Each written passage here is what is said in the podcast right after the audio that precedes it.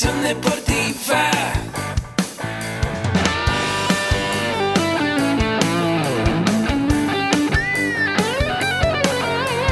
Yo soy Ahmed. Somos guerreros. Hola, bienvenido a la Asociación Mexicana de Educación Deportiva. Soy el doctor David Lezama, presidente de AMED, y es para mí un gusto darte la bienvenida a estos podcasts. Este programa está diseñado para compartir contigo conocimientos de los temas que nos apasionan a todos los que amamos el físico-constructivismo y el fitness y queremos mantener un estilo de vida saludable. Hablaremos entonces de entrenamiento, de nutrición, de suplementación, de farmacología y de un tema que cada vez toma más importancia, el marketing deportivo digital. Tendremos como invitados una gran variedad de opiniones y profesiones, entrenadores, nutriólogos, profesores de AMED, químicos farmacobiólogos, médicos, preparadores físicos y desde luego deportistas. Sus historias, consejos y testimonios te ayudarán a aumentar tus conocimientos y desde luego también tu número de entrenos de clientes, haciendo más exitosa y profesional tu profesión de entrenamiento deportivo. También aprenderás técnicas más eficaces del marketing que te ayudarán a monetizar esta profesión. Si quieres saber más de nosotros, visítanos en la casa virtual de la familia Med, www.amedweb.com. Hola amigos, ¿qué tal? Buenas tardes. Aquí habla el maestro Roberto de Freitas Carpegiani, maestro en dirección de negocios y también dueño de una empresa que se dedica a dar consultorías a pequeñas y medianas empresas con especialidad en giro deportivo. Bueno, el motivo de hoy de estar aquí con ustedes, primeramente, es para poder hablar con un pequeño tema muy bueno que se llama Administración para no administradores. Ese tema habla un poquito de qué es la administración, cómo la puedo mejorar, para qué me sirve, para qué me puede ayudar y muchos detalles más. Antes de más nada de empezar con ese tema, nada más recordando, yo soy brasileño, no soy mexicano, entonces si hablo raro o algo que no entiendo, por favor hago un comentario, háganos saber.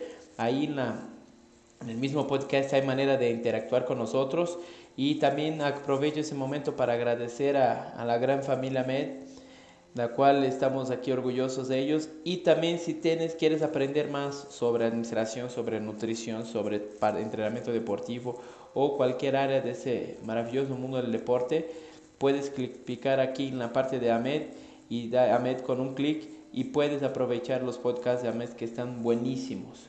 Bueno, retomando el tema de administración para no administradores. Ok, vamos a empezar por, por el más sencillo. Todos nosotros ya hemos soñado en tener un negocio. Todos nosotros ya hemos soñado en abrir, en emprender, en ser emprendedor. Como diría mi tierra, mandar a volar a mi jefe y dedicarme a algo que me gusta. Zapatero a tus zapatos, ¿no? Pues muy bien, y está muy bonito, los sueños están muy bonitos, pero la pregunta de oro es ¿cómo lo hago? Aquí quiero hacer, ¿Cómo lo voy a hacer? ¿Para qué lo voy a hacer? ¿Con qué dinero lo voy a hacer? Todo eso cuenta. Pues bueno, vamos por partes. La primera parte es, ¿quieres emprender? Está todo muy bonito. Ah, yo voy a ser dueño de mi propio tiempo, voy a ser mi propio jefe. Mentira, amigos. Si piensa en eso, créeme, ya están con, con, con pérdidas. Tu tiempo va a pertenecer a tus clientes. Vas a poder hacer tu agenda, tu cronograma, por supuesto que sí, pero tienes que poner atención porque ahora no tienes un jefe, todos tus clientes son tus jefes. Y si no piensas de esa manera, la calidad de servicio hay una, una problemática. Por supuesto, hay jefes abusivos que hay que frenarlos, pero hay jefes que hay que complacerlos. Hay momentos que tienes que ver qué es lo que el cliente necesita. Muy bien, Vamos por la primera parte. Ok, quiero emprender. ¿Qué hago? Primera cosa, vas a hacer tu famosa lluvia de ideas. Ojo, lluvia de ideas no es planificar. Lluvia de ideas es nada más poner en un papel. Hay, un, hay una manera de hacerla. La primera parte, la lluvia de ideas, tienes que poner todo lo que escribiste en el papel. Idea 1, se me ocurre abrir una tienda de ropa. Idea 2, se me ocurre abrir un puesto de tamales. Idea 3, se me ocurre abrir un gimnasio. Idea 4, se me ocurre abrir ventas de celulares. No importa, pongan el papel. Todas las ideas que tenga tienen que poner en el papel. Y tienes que visualizar la idea de diferentes maneras. La primera, tienes que visualizar la idea es financieramente es viable la segunda que tienes que visualizar es, es lo que te gusta, es lo que te encanta, es lo que te enamora. Oye, quiero poner un restaurante, pero odio la cocina, odio cocinar, odio el olor a carne y quiero poner un restaurante de espadas brasileñas. No es contigo, ¿no? Recordando, tiene que ser cuatro puntos, ¿no? Primero tiene que ser algo que, que te enamore, que te apasione, Segundo, tiene que ser algo que sea trascendente. ¿Qué quiero decir con trascendente? Es algo que realmente ayude a la gente, que realmente tú veas la transformación en la vida de las personas. Tercero, tienes que ser algo que va de acuerdo a tus valores. ¿No? Te vamos a poner un ejemplo. Yo o eh, hago campañas contra el cáncer y odio el cáncer y me voy a trabajar, me voy a poner una tienda de cigarrillos.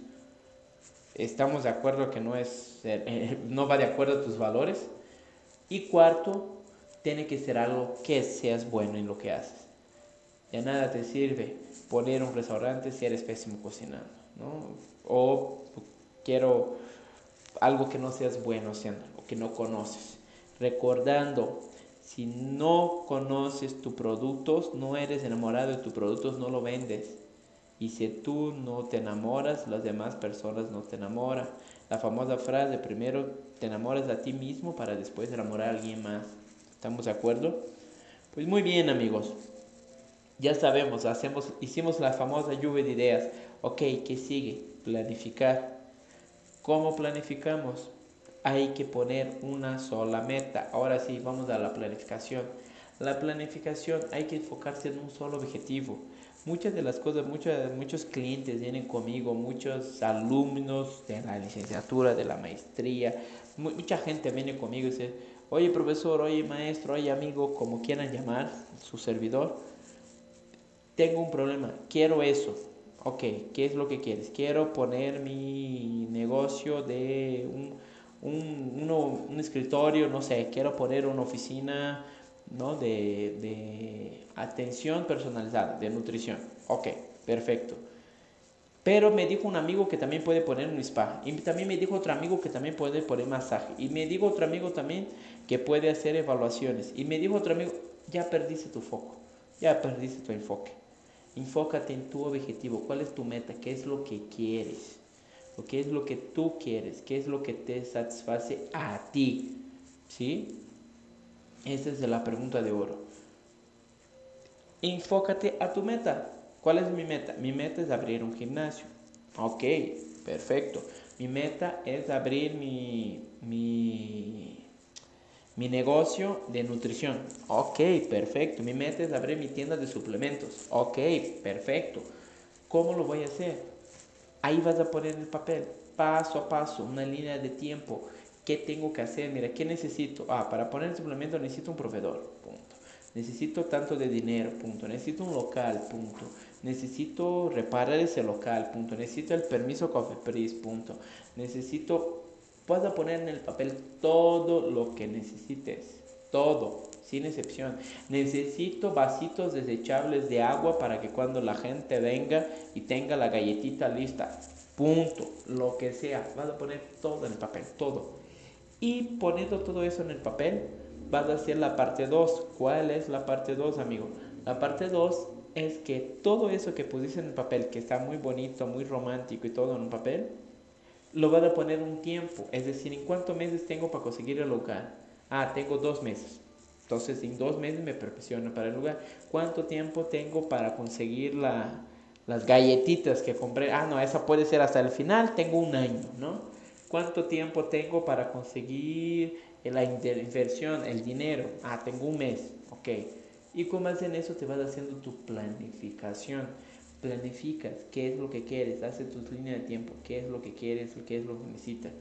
Que la mayoría de las personas que me buscan dicen, es muy fácil, mira, voy a gastar 50 mil pesos, siguiendo el mismo ejemplo de la, de la tienda de suplementos. Compro 50 mil pesos en producto, pago 7 mil pesos de renta, entonces mi caso de operación son 57 mil y ya con eso. No es así. Para pagar la renta, los primeros tres meses te piden tres meses o dos mínimo de, colchón. Segundo, tienes que reparar a tu bonito, tu bonito. Tercero, tienes que hacer tu parte publicitaria. Cuarto, vas a contratar a alguien. Quinto, necesitas material de hasta de limpieza para limpiar tu tienda. Necesitas ver cómo vas a comer, cómo vas a llegar, tu transporte. Todo eso cuenta. Entonces no es solo eh, hacer cuentas básicas, es profundizar esa parte, ¿no? Ese es el segundo punto que te les decía. Fócate en un solo objetivo, una sola meta. Vete por él. Y día con día vas haciendo, día con día, vas haciendo que esa, esa meta tenga un marcador. ¿Qué quiero decir con eso? ¿Estás más cerca de tu meta? Ok. En 30 días tengo que cerrar el local para hacer la renta de mi tienda de suplementos. Perfecto.